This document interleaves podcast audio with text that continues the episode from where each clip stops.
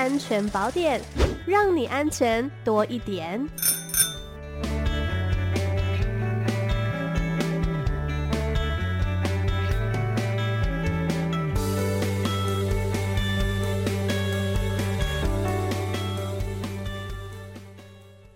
好，我们今天的安全宝典单元呢，邀请到的是云林县警察局妇幼警察队的张朝顺侦查员。你好，哎、主持人你好。嘿，hey, 我们今天要来跟大家讨论的这个主题呀、啊，就是跟踪骚扰防治法。那首先呢，要请朝顺来跟我们讲哦，这个跟踪骚扰行为它有哪一些特性？那这个跟骚法呢，它是可以保障民众的什么样的权益呢？哦，好的。那我们跟骚扰的特性有，呃，高发生率、高恐惧性、高危险性及高危高伤害性的特征。那我们联合国有将它跟这个性侵害和家庭暴力，同样把它列为全球妇女人身的安全的三大威胁。嗯，那我们跟踪骚扰防治法为了保护那个个人身心安全啊，生活私信私密私密领域及资讯隐私能够免受侵扰。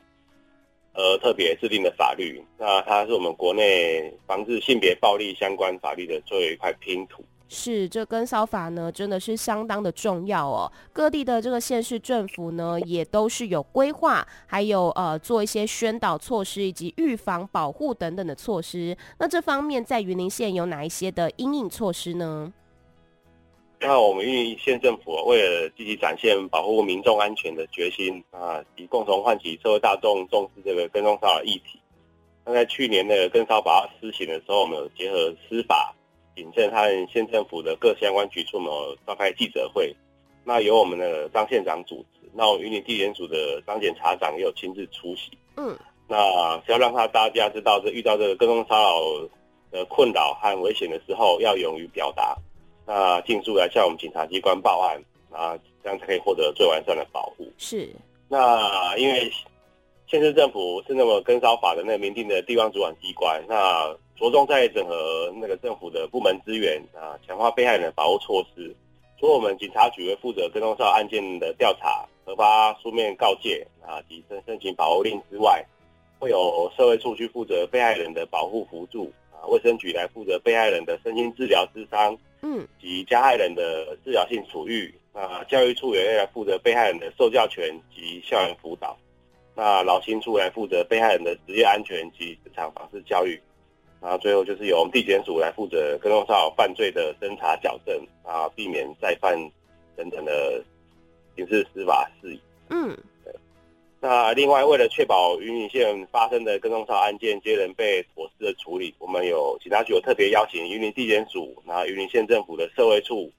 教育处、劳青处及卫生局，就刚才提到这些网络单位，我们有组成一个防治跟踪骚扰紧急应变小组。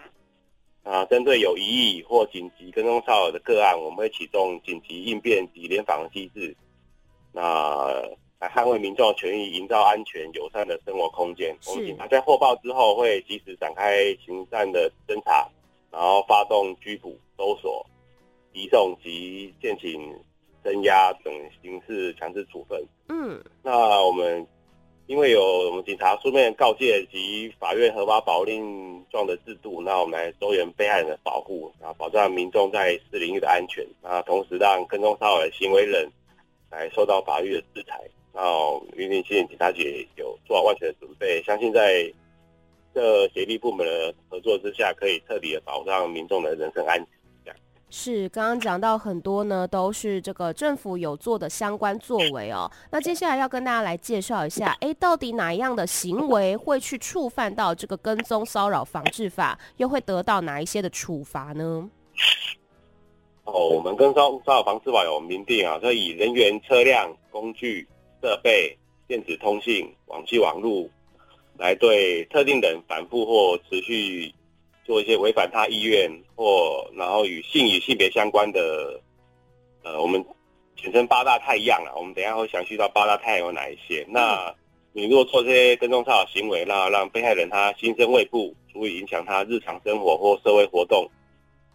那都是属于犯罪行为。那一般的跟踪骚扰行为是告诉乃论，然后最重可处一年以有期徒刑及十万元罚金。那如果去携带凶器或危险物品来实施跟踪骚扰行为的话，就不是告诉乃论的。那最重可处五年有期徒刑及五十万元罚金。是。那另外，如果有违反保护令或实施跟加重跟踪骚扰行为，那若法院认定他嫌疑重大化，也而且会反复施行的话，可以实施这个预防性的羁押。嗯。那我们刚才提到这个跟踪骚扰的八大样态，哦，稍微简单叙述一下好了。哦，比如说监视，第一项是监视观察，然后跟踪特定人的行踪，那会以盯梢、守候、威胁的方式去接近特定人的居住处所啊、学校啊、工作场所这样，我是对特定人为警告、威胁、辱骂、歧视、贬义的言语动作，嗯，我是以电话传真、电子通讯、网际网络来对特定人进行干扰，或是对特定人要求约会、联络或其他的追求行为，是，或是对特定人寄送、留置，然后。播送文字啊、图画、影音的图、影像这些，嗯、啊，或是对特定人告知或出示有害、伤害他名誉的讯息或物品，或是滥用特定人资料或未经同意订购货品或服务，大概这八项。嗯、那我们刚才提到都是讲特定人，特定人意思是，呃，比如说我们在路边遇到这种呃精神怪怪那种怪北北啊、流浪汉、铺路狂，他就是针对。在路上直接就是裸露啊，干嘛会骚扰人？他不是针对特定人，而真是而是针对所有的民众的话，那就不是特定人。所以我们跟骚扰特别特别需到，他是对特定人，而不是对不特定人。这样，像刚才提到那种路上铺路狂怪北北，他就是在马路上，然后可能个人。随机骚扰人，他就不是跟对特别对象，他就可能就不是用这跟踪骚扰方式吧，而是用一般的社会秩序维护法来处理它。嗯，而且是必须要这个反复施行的。那刚刚讲到呢，其实这种跟踪骚扰行为，不只是我们传统意义上那种真的是走在你后面那种跟踪，其实还有很多的样态啊，包括说呢，在这个电话啦，或者说在网络世界里面的骚扰，也都是算这个跟骚法的范畴哦。那如果说民众真的是遇到这种跟踪骚扰的行为，向警方求助的时候，警方后续会有哪些的因应作为或是措施呢？那我们警察在受理跟踪骚扰案件之后，会及时的起介入启动调查。那如果是跟踪骚扰犯罪嫌疑的话，我们就会核发书面告诫。那行为人如果在核发书面告诫后两年内再有这个跟踪骚扰行为，那我们被害人就可以向法院申请保护令。嗯，那因为以往针对这种陌生的。哦，我们讲陌生好了，就是非情侣、非亲密关系的，就是不是男女朋友啊，也不是夫妻或离婚夫妻的情侣的这些人，我们简称陌生关系好了，嗯，朋友、同学、同事之类的。如果以前只有家暴法能去申请保护令，可是现在跟骚法过之后，他们如果呃这些行为人有这种跟踪骚扰犯罪行为，那我们会核发书面告诫。那这个行为人如果两年内再有跟踪骚扰行为，那被害人就可以依这跟骚法来向法院申请保护令。是。那我们检察官或警察机关也可以依职权向法院申请保护令。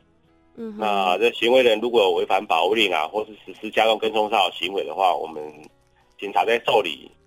然后侦办这个案件的时候，我们建议检察官向法院申请这预防性的羁押。是。那另外，同时要加强被害人保护措施。我们会提醒，做一些安全提醒，然后会在他住家周边巡逻，或者是转转介他有那个社会处这边进行安置的庇护，然后提供提供这个被害人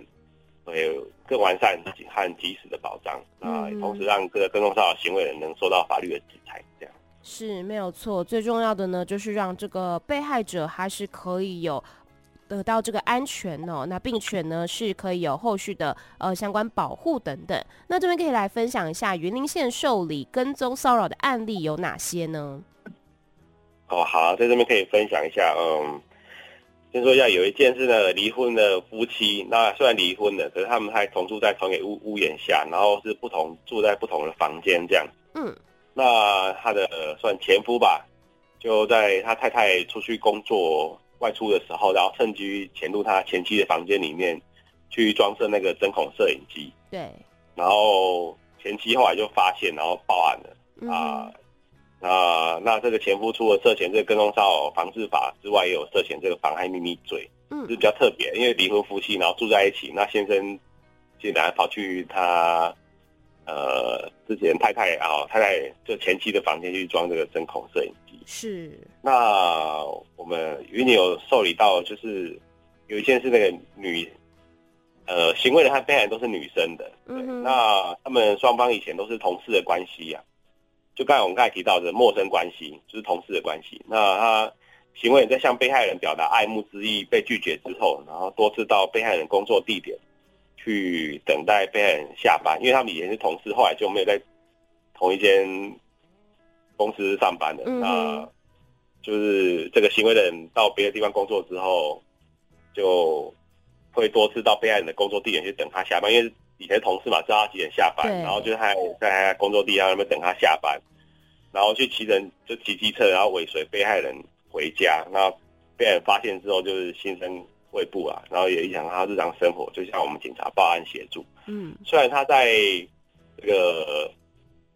在他的那个公共地点守候，然后尾随他回家过程中都没有去跟他讲话，没有跟他就是肢体接触到。可是因为被害人就发现了，他骑机车后面就跟着行为人，对啊，因为以前的同事嘛，知道他骑什么机车，那外形都很，然后因为。我们去调监视器，发现行为人跟着很近，啊，大概都在被害人后方大概三五十公尺，所以被害人不管是在停红绿灯或干嘛转弯的时候，害怕的，